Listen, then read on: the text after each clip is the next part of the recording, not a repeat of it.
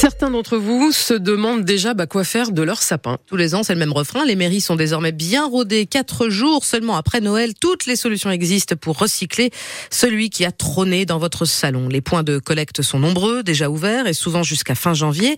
Les sapins sont la plupart du temps broyés pour en faire du paillage, sauf, sauf ici à Saint-Michel-Chef-Chef, entre Saint-Brévin et Pornic. La commune propose de les récupérer pour tenter de consolider la dune. L'océan grignote, le trait de côte recule et si le sapin était un rempart. C'est un reportage de Céline Oiseau. Grande plage de Taron, tout à côté du club nautique. Passage interdit, oui. Avant, c'était un passage. Françoise Couillot, adjointe à la valorisation de l'environnement, nous amène voir la dune. On avait un cheminement en platelage qui marchait tout le long de la dune et on s'est rendu compte que la dune avait creusé. Le platelage ne tenait plus, donc on a été obligé de fermer le passage. Sur le chemin, des barrières en bois se sont affaissées et là... On va voir le trou. Toute la dune est en train de partir et c'est là qu'on va mettre... Euh, nos sapins. Des sapins couchés sur le sable, fixés avec de la corde pour retenir le sable.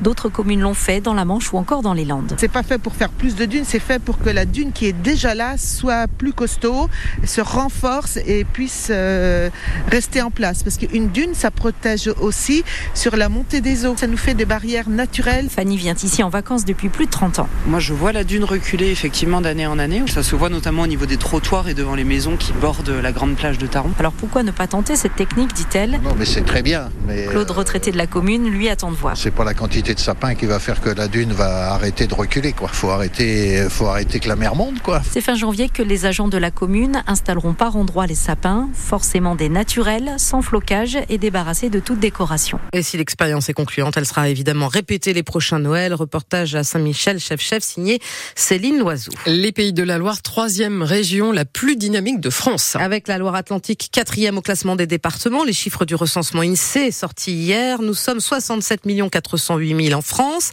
Alors certes, il y a un peu plus de décès, un peu moins de naissances, une croissance moins soutenue donc sur cette dernière vague qui concerne les années 2015 à 2021. C'est vrai aussi à l'échelle locale, mais ça donne quand même plus de 320 000 habitants à Nantes, quasi 680 000 pour la métropole et la Loire-Atlantique Pascal Roche clairement la locomotive de la région. Oui, depuis six ans, le département gagne plus de 15 000 habitants par an. C'est simple, la Loire-Atlantique à elle seule représente les deux tiers de la croissance régionale. Évidemment, c'est la métropole nantaise qui tire la couverture à elle. Les communes y connaissent une croissance 3, 4, 5 fois supérieure à la moyenne nationale, plus encore à Toiret et à Saint-Léger-les-Vignes. Mais vivre près de Nantes coûte cher. Les deuxième et troisième couronnes se développent dans des proportions parfois importantes.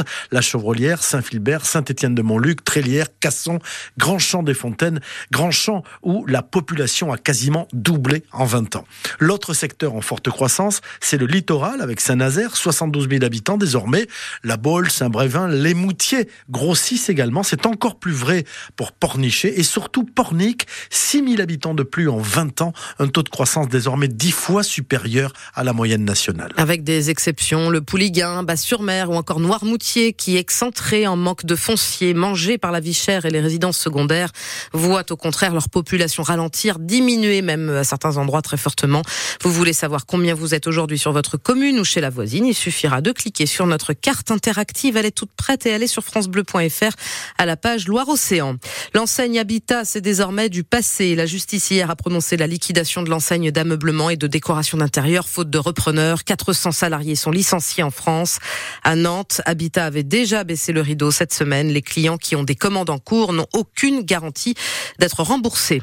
Et puis euh, l'actualité à l'étranger dominée par l'Ukraine ce matin, des frappes russes sur plusieurs villes, des explosions entendues aussi dans la capitale à Kiev.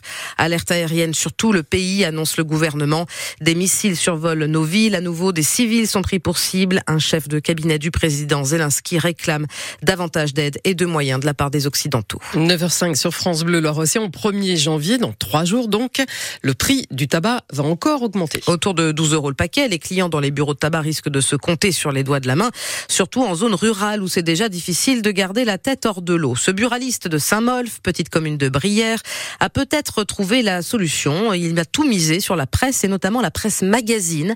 Plus de 200 titres rajoutés dans ses rayons. Laurent Nivon, qui malgré tout s'interroge sur l'avenir en général des commerces de proximité. Il faut se diversifier, mais il faudrait faire encore plus. Il faudrait un petit coup de fouet maintenant, quoi, pour euh, repartir avec euh, une nouvelle vision du magasin qui compense la baisse du tabac. Quoi. Pour maintenir ces activités en milieu rural, je pense qu'il va falloir une coordination entre les pouvoirs publics et le commerçant. Ce sera nécessaire. La mairie n'a pas, c'est pas son rôle non plus de faire du commerce, hein, mais c'est peut-être son rôle de chercher peut-être des solutions et d'épauler ses commerçants pour qu'ils restent en place. Quelque part, on est quand même l'image de la ville. Pour une petite anecdote, moi je voulais jamais venir à Saint-Molf. Vous savez pourquoi? Dans le passé, j'allais en Bretagne, je m'étais arrêté deux fois et été très mal reçu dans ce bureau de tabac à l'époque et j'ai dit jamais je remettrai les pieds dans ce village. Comme quoi quand même, on est quand même l'image du village. C'est vrai, et le gars qui m'a trouvé le commerce m'a dit c'est à Saint-Molf. Je dis oh non, j'y vais pas. Il me dit ben si justement il faut y aller.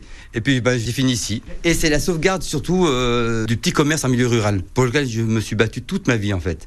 Et ici dans une petite bourgade comme euh, Saint-Molf, c'est dommage de perdre ça. Alors en Yvon buraliste Brière à Saint-Molf, qui en appelle au pouvoir public pour sauver les commerces de proximité. Il était au micro de Colline Mollard.